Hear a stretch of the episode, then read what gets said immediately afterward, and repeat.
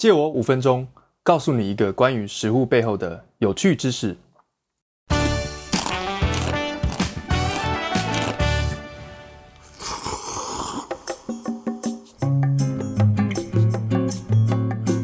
嗨，你好，我是 Mike。今天我想告诉你，拉面这道经典的日式料理是如何诞生的。不知道你有没有吃过日式拉面？对我来说，第一次吃到日式拉面的时候，我记忆中对汤面的经验完全被颠覆了。怎么说呢？我感受到比台湾的汤面还要浓郁十倍的汤头，以及入味十足的叉烧肉片，就连变化有一定极限的面条，都能让我有感受到些许的不同。这跟我平常吃的台式拉面完全不是一个等级的。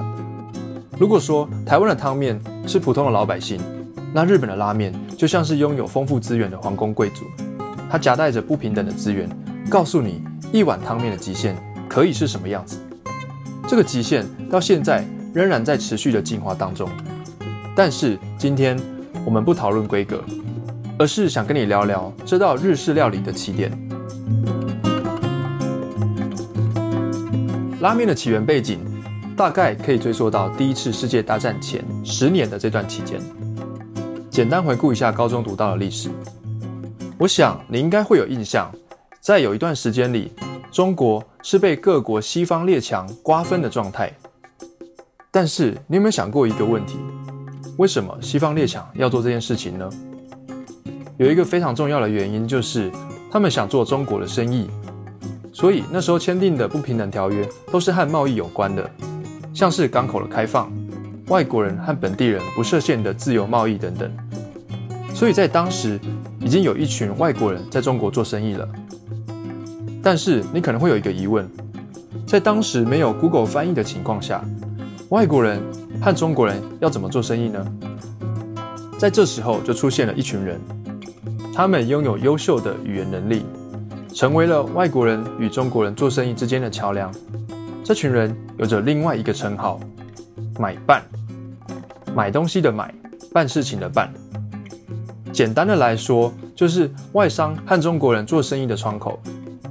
在当时的西方列强，除了看上中国这块肥肉，其实呢也看上了日本市场，所以他们采用了一样的招式，和日本签订不平等条约，迫使日本开放港口自由贸易。那重点来了，拉面的起源就发生在当时被开放的其中一个港口——横滨。横滨它是一个位在东京下方的港口城市，所以在日本被迫开放港口之后呢，就有一部分在中国做生意的外国人也想着要进军日本市场，所以就带着买办以及拥有特殊服务能力的中国人一起过去。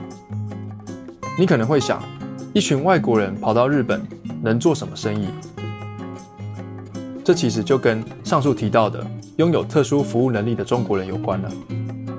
而这些拥有特殊能力的中国人，同时也被称为三把刀，分别是剪刀。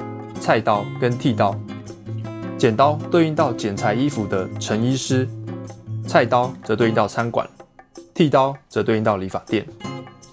这些跟着外国人来到横滨的中国人，被称为第一代横滨华侨，也就是把中式汤面带进日本的那群人。所以，拉面其实不是一道日本原创的料理，而是从中国传入的异国料理。在经过数十年的演化之后，才变成了具有日本代表性的日式料理。好了，今天的故事就先讲到这边。今天我跟你说了拉面的起源，其实是因为外国人想到日本做生意，所以和日本签订不平等条约，迫使日本开放港口。这时候外国人再带着买办和三把刀到日本做生意，因为经营了中式餐馆，间接的把中式的汤面传入了日本。而这中式的汤面就是现今拉面的前身，也就是拉面的起源。那在下一集的内容，我将从另一个角度告诉你，为什么在当时身为一道从中国传入的异国料理，能够被日本人接受呢？这其中和战争与工业化是有关联的。期待你之后愿意再把耳朵借给我，我们下次见。